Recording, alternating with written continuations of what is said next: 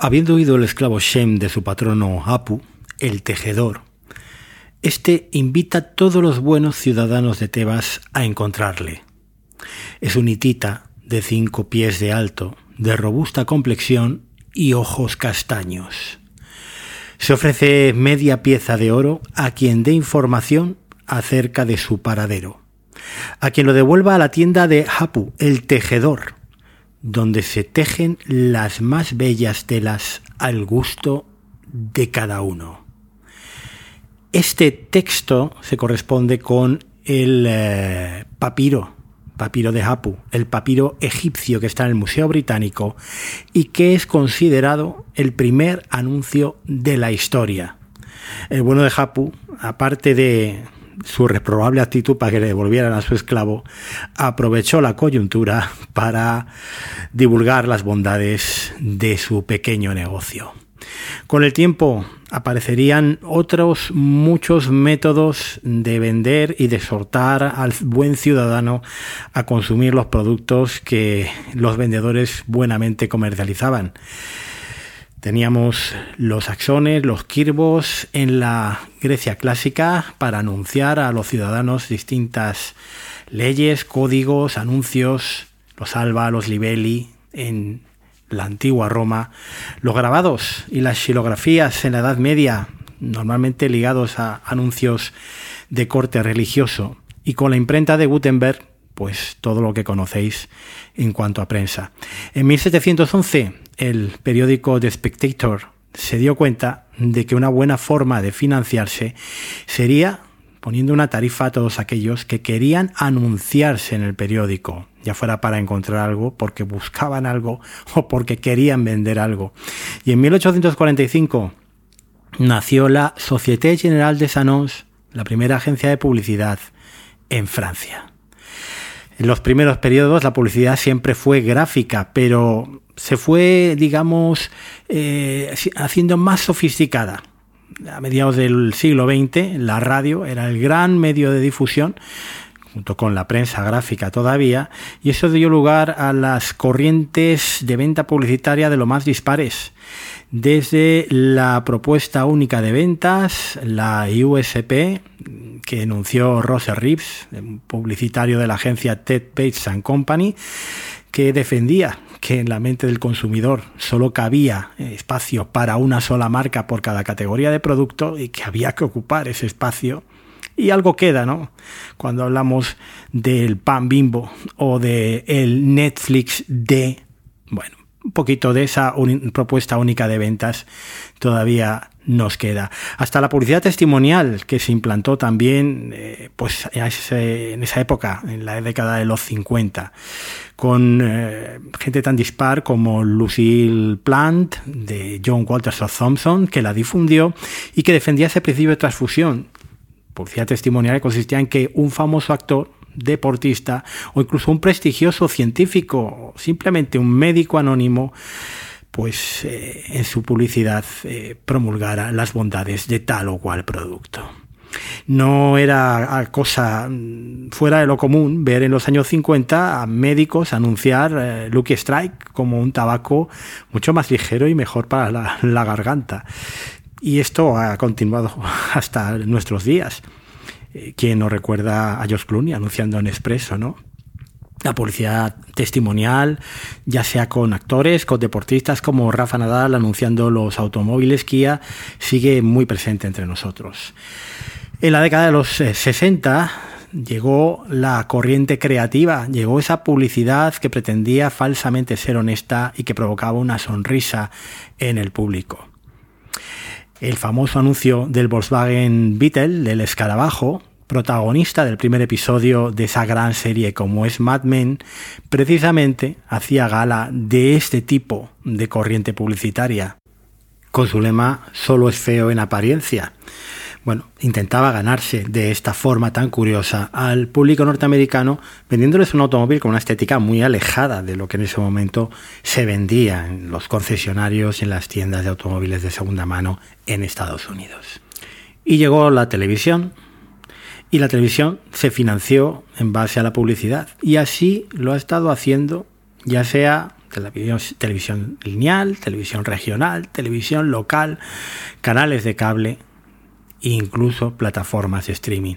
Se han financiado siempre a través de la publicidad. Por un instante, por un breve momento, llegamos a pensar que con el streaming, pagando nuestras cuotas, nos deshacíamos de los anuncios para siempre. Pero el tiempo nos ha demostrado que no es así. Cada vez más gente contrata un plan de suscripción de streaming con publicidad y cada vez serán más los que empujados por el alza de las tarifas acabaremos viendo anuncios en el contenido que por las noches o a mediodía en cualquier momento disfrutamos en nuestros televisores. Es una batalla y una guerra que está perdida, salvo que nos dé, obviamente, por piratear, como hace 10 años hacíamos los que tengan cuerpo para seguir haciéndolo. Over the Top. José Luis Hurtado.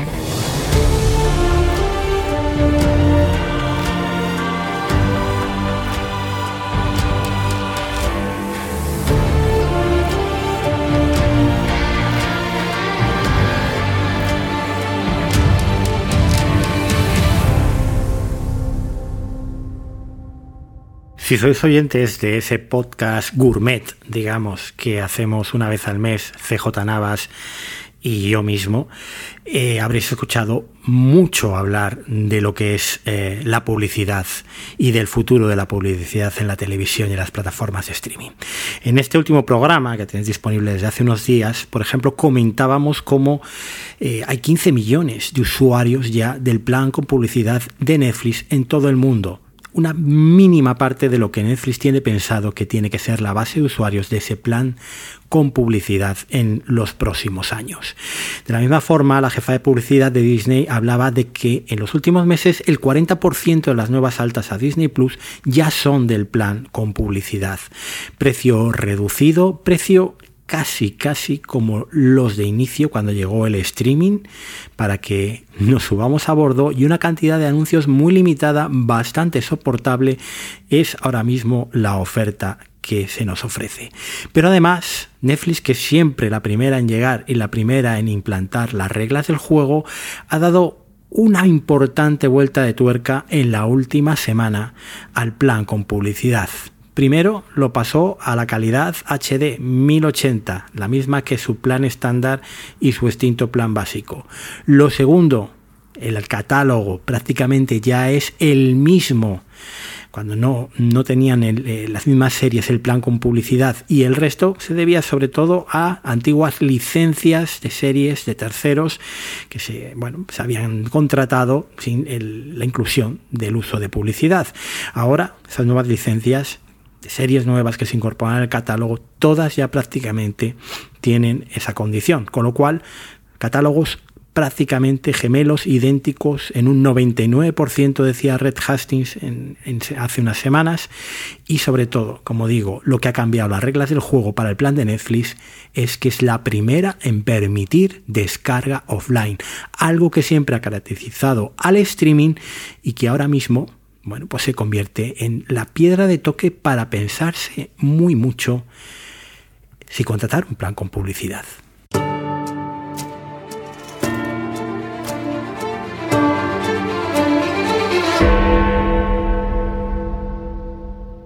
Como sabéis, yo he intentado y sigo intentando por todos los medios librarme de los anuncios. No tengo mucho tiempo y tengo muchas series para ver, con lo cual no puedo pues perder cinco minutos incluso por las noches eh, tragándome anuncios, pero sé que esto tiene una fecha de caducidad.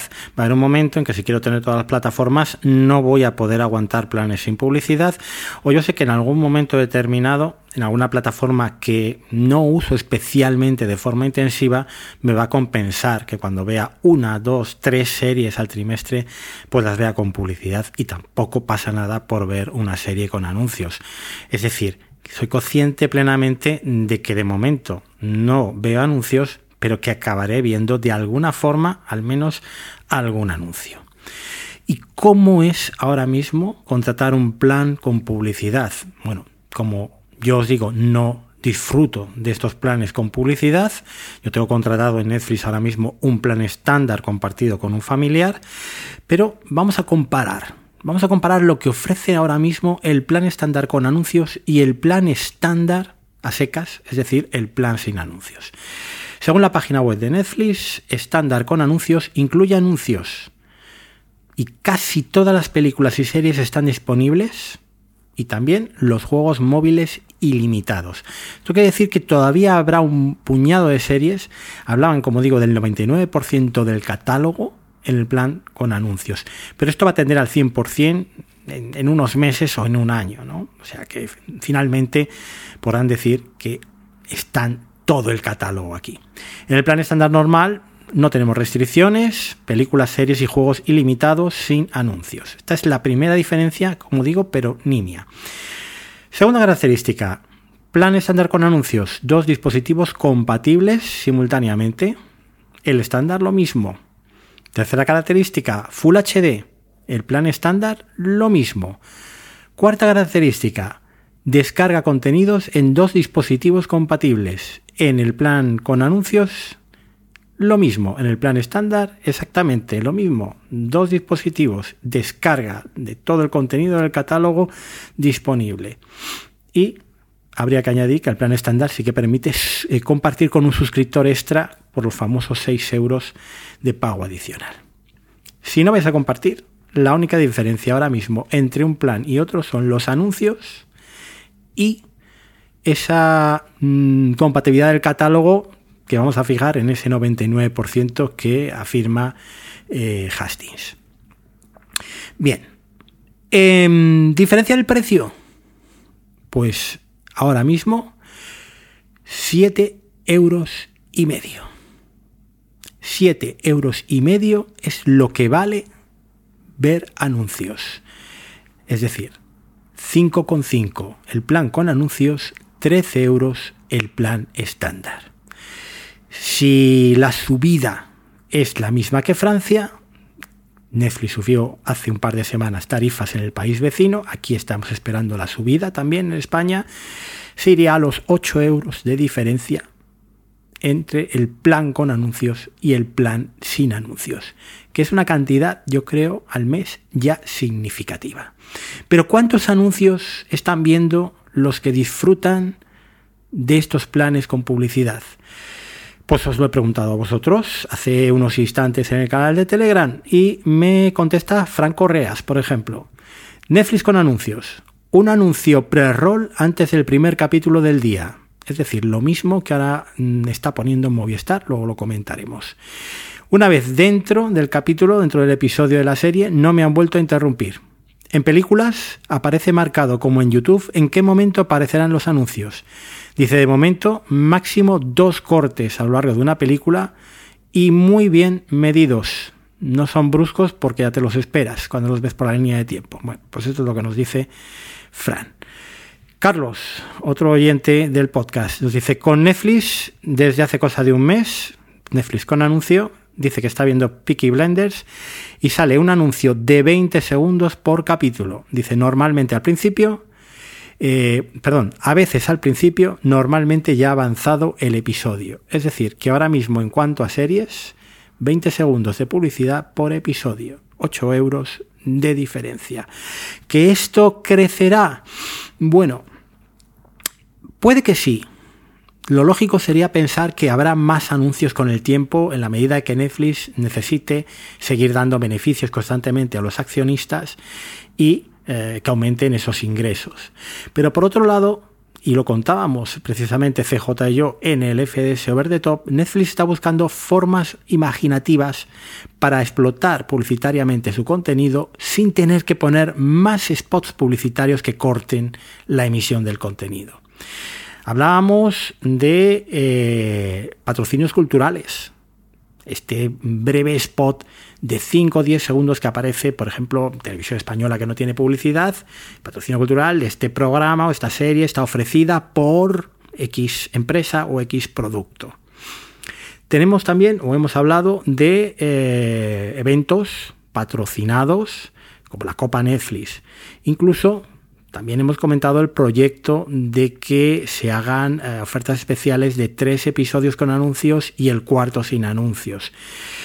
Sobre impresiones en pantalla, sobre impresiones cuando des a la pausa ¿eh? y te vayas al servicio, eh, la pantalla quede sobreimpresionado el logo de, de la empresa anunciante. Es decir, vamos a ver formas muy imaginativas, incluso yo creo que acabaremos viendo moscas también dentro de la, de la pantalla, ¿eh?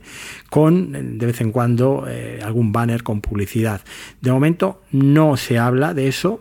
Ellos dicen que están estudiando las formas de no arruinar la experiencia publicitaria. En todo caso, a día de hoy es algo bastante asumible con un ahorro también bastante considerable. Como digo, yo de momento eh, realmente estoy pagando unos 9 euros y pico porque pago el estándar y con el recargo de 6 euros lo partimos entre las dos personas que lo compartimos y realmente pues tampoco es tanto el ahorro de pasarme un plan con anuncios, pero si alguien paga, el plan estándar por sí solo, paga varias plataformas, es desde luego como para pensárselo. Actualmente Apple TV Plus no tiene publicidad, no tiene ningún tipo de anuncio. Bueno, te mete normalmente en pre-roll un tráiler de alguno de sus eh, otros, eh, digamos, productos audiovisuales, serie, película, documental, etcétera, que puedes saltar. ¿Vale? Y, sin más. Sabemos de todas maneras que a lo largo de 2024 Apple va a implementar un plan con anuncios. No sabemos cómo va a llegar. No sabemos si va a ser una suscripción más barata al estilo Netflix. No sabemos si va a ser algo al estilo Amazon que luego comentaré o si serán anuncio por cachava sí o sí para ayudar a financiar todo este dispendio de series de alto presupuesto y de películas de todavía un mayor presupuesto que está desarrollando Apple durante estos últimos años. Si sabemos que varios ejecutivos ligados a la publicidad y a la implantación del negocio publicitario han sido contratados por Apple en los últimos meses, lo cual es un indicio claro de que eh, bueno, pues algo se está preparando en torno a la plataforma de Cupertino. Max, ya sabéis que está operando, lleva todo el año prácticamente desde abril o así en Estados Unidos, ya desplegado, es la nueva plataforma que agrupa Discovery Plus y lo que era antes HBO Max. Aquí llegará en primavera de 2024 y en Estados Unidos tiene un plan con anuncios. ¿Cuánto sale ese plan con anuncios? Pues 10 dólares al mes. Si quieres quitar los anuncios, el plan estándar y en alta definición eh, típico, como el que tiene Netflix aquí, pues eso cuesta 16 dólares al mes. Un ahorro básicamente de 6 dólares al mes, que no es mucho, son 50 dólares al año. No es quizás tanta diferencia como en el plan de Netflix, pero desde luego también es una diferencia a considerar. Sky Showtime, sabéis que es la joint venture eh, aquí en algunos países de Europa donde no existe Sky como operadora, mm, entre Paramount Global, en otros países está como Paramount Plus, y Peacock, que es la plataforma de NBC Universal. Bueno, Sky Showtime ahora mismo no tiene anuncios de ningún tipo y tiene un precio bastante reducido, aunque realmente en una encuesta que nos pasaron a todos los usuarios hace apenas un mes, ya nos preguntaban cómo de dispuestos estábamos a considerar el tema de los anuncios dentro del contenido. Me imagino que es algo que se irá implementando también a partir de 2024 en la propia Sky Showtime y tampoco sabemos si con una tarifa aún más barata de la que ya tienen, que es que yo creo que es imposible tener una tarifa más barata, o realmente si doblarán el precio de la suscripción actual y, el precio actual será con, los anuncios eh, incorporados, ¿no? Pero bueno, esto lo tendremos que ir viendo. La otra tarifa con anuncios que tenemos ya en España es la de Disney desde el 1 de noviembre y el plan estándar con anuncios que así se llama cuesta 6 euros al mes. Vídeo hasta Full HD, del 1080p, dos reproducciones simultáneas y audio hasta 5.1 con anuncios. Y a día de hoy no conozco a nadie que lo tenga contratado, así que por favor, si alguno de los oyentes, alguno estáis eh, escuchando este podcast, tenéis contratado eh, Disney Plus con anuncios, pues me gustaría saber, me interesa mucho. Sabemos que no se pueden descargar contenidos ahora mismo en el plan estándar con anuncios, solo Netflix lo permite, pero sí me interesa saber cuántos anuncios está metiendo Disney Plus en su contenido. El plan estándar, el normal, el de Full HD, lo único que cambia es que no tiene anuncios y que sí que permite descargar en hasta 10 dispositivos, por cierto. Ese plan cuesta 9 euros al mes. La diferencia aquí es muy, muy pequeña, son 3 euros al mes. Quizás por eso, precisamente, no haya tanta gente que tiene contratado a día de hoy el plan estándar con anuncios. Luego tendríamos el plan premium con 4K por 12 euros al mes. Como digo, el ahorro aquí es el más pequeño mm, posible entre las plataformas de streaming entre anuncios o no anuncios. En cuanto a Amazon, mm, ahora mismo no tiene anuncios, tiene una cuota bastante reducida también, que es la misma del Prime, de los envíos gratuitos, que tiene muchas otras ventajas, por cierto. Pero en 2024 ya ha anunciado que va a incorporar los anuncios. Y aquí hay una novedad porque es la primera plataforma que lo va a hacer de forma distinta. No va a haber un plan más barato con anuncios, no. El plan actual es el plan con anuncios. Y si deseas quitarte los anuncios de encima, tienes que hacer un pago adicional, como cuando pagas un canal, cuando pagas AMC Plus, cuando pagas la Liga Hypermotion, cuando pagas eh, AMC Plus, ¿no? Que tienes que entrar en la tienda, en la página web de Prime Video y contratar ese canal para que te dé acceso al catálogo de esas plataformas secundarias, digamos, o adicionales. Bueno, pues muy probablemente esto será así también. Tendremos que contratar o añadir ese pago mensual de 3 euros al mes. No sabemos si son 3 euros, pero en Estados Unidos ya han anunciado que son 3 dólares al mes, así que básicamente estará muy cerca de eso. Y yo, por ejemplo, Aquí sí que tengo pensado, hago un uso muy, muy residual de la plataforma de Prime Video de, ver anuncios. Realmente, eh, y a final de año, cuando hagamos los especiales de eh, plataformas del año, series del año, etcétera, veréis que las series eh, o la plataforma donde menos series veo es en Prime Video, con lo cual si, si veo cuatro o cinco series al año, pues básicamente tampoco pasa nada por comérselas con los anuncios que te metan ahí o que te meta Amazon. Acabo haciendo el repaso a las ocho principales plataformas de eh, contenido audiovisual en España, hablando de las españolas. Movistar desde el principio incluye publicidad, no solo en su aplicación. Eh, yo sabéis que estoy bastante contento con este paquete de 14 euros, que siendo usuario de, la operadora O2 me sale por 12 euros al mes, tiene un poco de todo, es un programa muy completo. Eh, comentaba yo el otro día que es el que estoy recomendando a mis amigos, a conocidos que me preguntan que quieren contratar una plataforma de streaming. Bueno, pues Movistar Plus, ese plan de, tan parecido al Canal Plus clásico de los 90, pues es eh, lo que estoy recomendando. Tiene un, talón de Aquiles, digamos, que es eh, la aplicación. La aplicación cada vez es más deleznable, cada vez es peor, cada vez funciona peor. A mí, por ejemplo, en el Apple TV me funciona muy mal, pero luego hay errores también. El otro día para ver eh, basado en una historia real, la nueva serie que estrenó este lunes, no estuvo disponible en, el Apple TV, en la aplicación de Movistar Plus durante todo el lunes. Eh, ponía por suscripción simplemente y no te dejaba hacer el capítulo. Luego ya al día siguiente lo corrigieron. Ahora mismo es lo peor.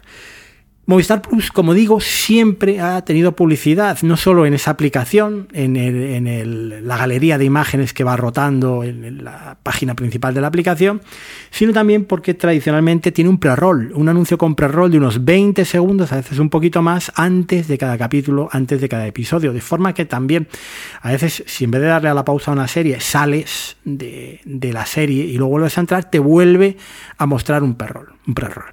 Muchas veces este primer anuncio antes del contenido, que es a lo que nos referimos con pre-roll, es el mismo durante un día en todas las series. Son campañas que se contratan para que se emita simultáneamente durante esa semana en todo el contenido de Movistar. A veces es específico una serie, a veces va rotando también. No es excesivamente molesto y la verdad es que nos hemos acostumbrado. Lo mismo que muchas veces te tragas eh, una previa, de un tráiler en Apple TV o en Amazon Prime Video, pues aquí en Movistar pues siempre ha tenido esto y de momento no se habla de planes más allá de los anuncios que aparecen en los canales lineales de cable que incluye la plataforma eh, de streaming, eh, tipo Fox, eh, XN, etcétera, o más allá de la publicidad que aparece en, en las retransmisiones deportivas, por ejemplo, ¿no? Esto es inevitable. Pero en cuanto a series y a cine, solo tenemos ese pre-roll. Filming que sigue siendo ese perro verde, digamos, y nunca mejor dicho, del streaming, eh, con la cuota que permanece inalterable desde yo creo que 15 años prácticamente ya, todo el tiempo que llevan con nosotros, eh, bueno, pues no tiene publicidad de ningún tipo. Es verdad que probablemente el público de filming, que es un público, eh, digamos, más exigente con el contenido, es un contenido también muy específico, muy de autor, eh, yo creo que llevaría bastante peor el tema de la inclusión de publicidad. También es cierto que filming tiene una fuente de financiación muy importante a través de los fondos de la Unión Europea. Entonces, yo no sé hasta qué punto esto la influye para librarse de tener que introducir eh, publicidad, ¿no? Mm, pero bueno, mm, ahí está. Es una plataforma en la que a día de hoy ni hay anuncios ni de momento se los espera a corto o medio plazo. Este es un poco el panorama del streaming en cuanto a publicidad. Y como digo, este podcast un poco viene eh, a poner el acento en cómo cada vez hay más diferencia, sobre todo en Netflix, que recordemos que es la pionera con este plan de publicidad.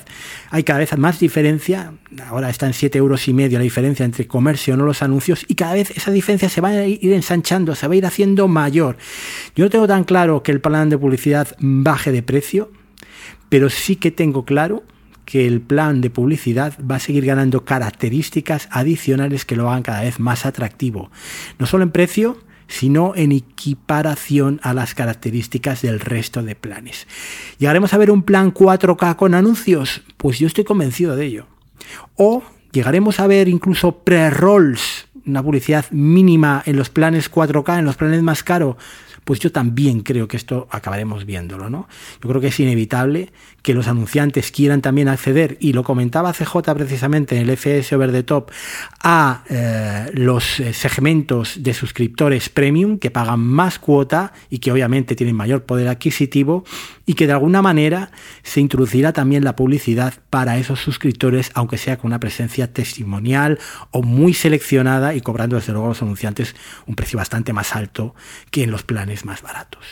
Pero bueno, esta es la evolución del streaming, esto es lo que hay, podemos patalear, podemos enfadarnos, podemos volver a bajarnos el, el gestor de descargas torrent o lo que queráis, pero al fin y al cabo pues es el mercado, es lo que hay, las plataformas de streaming tienen que seguir dando beneficios, tienen que eh, acabar de pagar las deudas ahora mismo que tienen contraídas algunas en situaciones bastante, bastante comprometidas y eh, eso no pasa sino porque, eh, bueno, pues se financien a costa de nuestras suscripciones siempre a la alza y de la inclusión de nuevas formas de publicidad que de alguna manera paguen las facturas.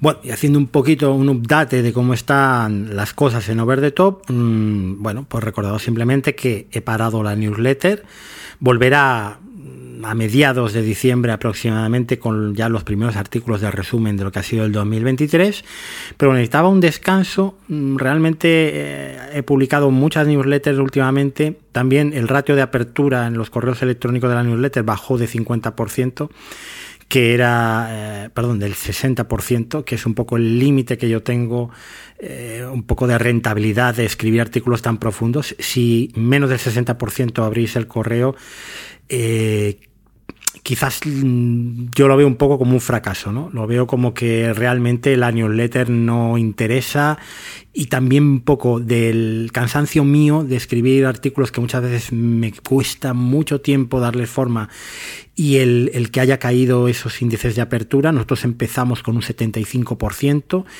y se ha mantenido ahí en torno al 65-60% siempre, ¿no? Eh, bueno, pues ahora de momento pues se pone un poquito... Eh, en, barbecho esa newsletter. Cuando vuelva, volverá sin periodicidad, volverá, yo creo que es mucho más interesante para vosotros y para mí hacer un artículo, publicarlo, no tener artículos ahí en, en la nevera durante un tiempo para que siempre haya algo publicado. ¿no? Será, esto no deja de ser un hobby para mí, no es ningún trabajo, ninguna empresa. Y, por lo tanto, bueno, pues cuando vuelvan al newsletter volverá con la cadencia que en ese momento me permita el trabajo o que vosotros mismos me dictéis con ese ratio de apertura de los correos electrónicos. El podcast continúa, tenemos ayer en Argentina, que no sé nada de él, por cierto, desde hace varias semanas, pero que nos haya perdido en la pampa o alguna cosa por el estilo. Me imagino que volverá en un par de semanas y grabaremos el plus. Y yo tenía idea de haber grabado, haber recuperado el formato Over the Show, haber grabado un programa sobre Nelly, pero no ha sido posible. No sé si aún lo podremos hacer o no, porque el que iba a ser mi compañero, pues bueno, ya sabéis lo que pasa últimamente, ¿no? Que si faringitis, que si laringitis, que si un poco de todo. Y entonces, pues el, el, el pasado fin de semana cuando íbamos a grabar, pues el hombre estaba con, con, una gripe bastante fuerte. Y bueno, pues no sé si lo pospondremos o lo grabaremos más adelante con otra serie, porque también quizás eh, un poco cuando pasa ya el tiempo de, de que todo el mundo ha visto esa serie, tampoco apetece tanto comentarla. Por otro lado, tendréis en unos días, probablemente la semana que viene, el episodio típico de uh, compilatorio de series que estoy viendo. Episodio de otoño. Un episodio que mi idea era que saliera, pues eso, ya en la última parte del mes de noviembre, comentando pues todo aquello que he visto completo y lo que estoy viendo ahora mismo. No lo voy a comentar ahora mmm, porque realmente, eh, bueno, pues esto era un podcast corto y breve para hablar de, del tema de los planes con publicidad, pero sí que os avanzo, por ejemplo, que he visto Memento Mori, que me ha gustado regular. He visto ya entera la segunda temporada de Dark Winds, que me parece un serión, me parece tan buena como la primera temporada. Quizás me ha gustado un poquito menos que a mí que la primera temporada. Es extraño, ¿no? La historia me ha gustado un poquito menos, los personajes me han gustado mucho más, todavía están mejor desarrollados que la primera temporada. Dark Winds está en AMC Plus, es una de las series imprescindibles de AMC Plus. He visto ese desastre que es Codename Anika, una serie de Sky Showtime que se ha ido cayendo a trozos eh, conforme pasaba el tiempo. He visto Loki, la segunda temporada, segunda y última parece ser, que ha ido de menos a más, con un episodio final bastante, bastante satisfactorio. He visto la mejor temporada hasta ahora de Morning Show, que ha sido esta tercera. He visto Nolly, que si me habéis escuchado ya en algún otro podcast ya he dicho que es una serie que me ha encantado. Eh, mañana, por cierto, acaba La Mesías, que para mí también es la mejor serie española del año y que, me ha gustado mucho. Y luego estoy viendo, disfrutando muchísimo Cocina con Química, otra serie que ha ido de menos a más. Estoy, por supuesto, disfrutando con Lions, eh, de mi querido Taylor Sheridan, ahí en Sky Showtime, esta serie sobre operaciones especiales de la CIA en Oriente Medio, con, con una fantástica Rosario, Rosario Dawson. Eh, estoy viendo también La Edad Dorada, eh, que bueno, yo la disfruto y ya os contaré por qué la disfruto. Estoy viendo The Buccaneers, la serie de Apple TV Plus, que está. Esta no la disfruto. Bueno, sí la disfruto porque me trago los episodios como el que se come un paquete de pipas, pero lo de que sea una buena serie, eso ya no lo tengo tan claro. Estoy también como, como un niño pequeño encantado con la cuarta temporada de Para toda la humanidad, que, que empezó la semana pasada con un espléndido primer episodio. Me ha enganchado el, el, villano de Juan Francisco Bellón a, basado en una historia real, la serie de Movistar original de Peacock con Kelly Cuco de, ese matrimonio que se decide hacer un podcast sobre un asesino en serie. Muy divertida lo que he visto hasta ahora. Esta noche empezaré Asesinato en el Fin del Mundo, una de las grandes apuestas de aquí a fin de año que ya está en Disney Plus los dos primeros episodios. Y el viernes, pues estrena Condena, la, la, primera temporada, sabéis que estuvo en mi top en mi top 10 el año, creo que fue 2020, eh, la serie con Sean Bean y con Stephen Graham. Aquí no tenemos a ninguno de los dos, tenemos a Bella Ramsey y muchas ganas de verla en esta segunda temporada de esta antología sobre presiones, ¿no? Y veremos también qué tal está Monarch, eh, la serie de Apple sobre Godzilla, eh, con Ken Russell y, y, el hijo de Ken Russell, que no me están hablando muy bien de ella, pero voy a echarle un par de episodios este fin de semana. Así que de todas estas series que acabo de nombrar, os hablaré la semana que viene más largo y más tendido en el tradicional episodio de series. Por mi parte, nada más. Esto es todo lo que os quería contar hoy. Eh, ya sabéis que estamos en www.verdetop.es. Ahí tenéis todas las newsletters que se han publicado hasta ahora y episodios de podcast. El podcast está en Apple Podcast, en Spotify y en Evox. Y luego, pues me podéis escuchar además en Fuera de Series, Gran Angular, Fuera de Series eh, Over the Top, cada mes hablando de eh, industria audiovisual con CJ Navas. Por mi parte, como digo, nada más. Nos eh, vemos la semana que viene y después con Gerard en el episodio Plus de diciembre. Un abrazo a todos y hasta pronto. Suscríbete a nuestra newsletter en www.overthetop.es. Síguenos en redes sociales en arroba overthetopes o únete a nuestra comunidad en telegram.me barra overthetopes.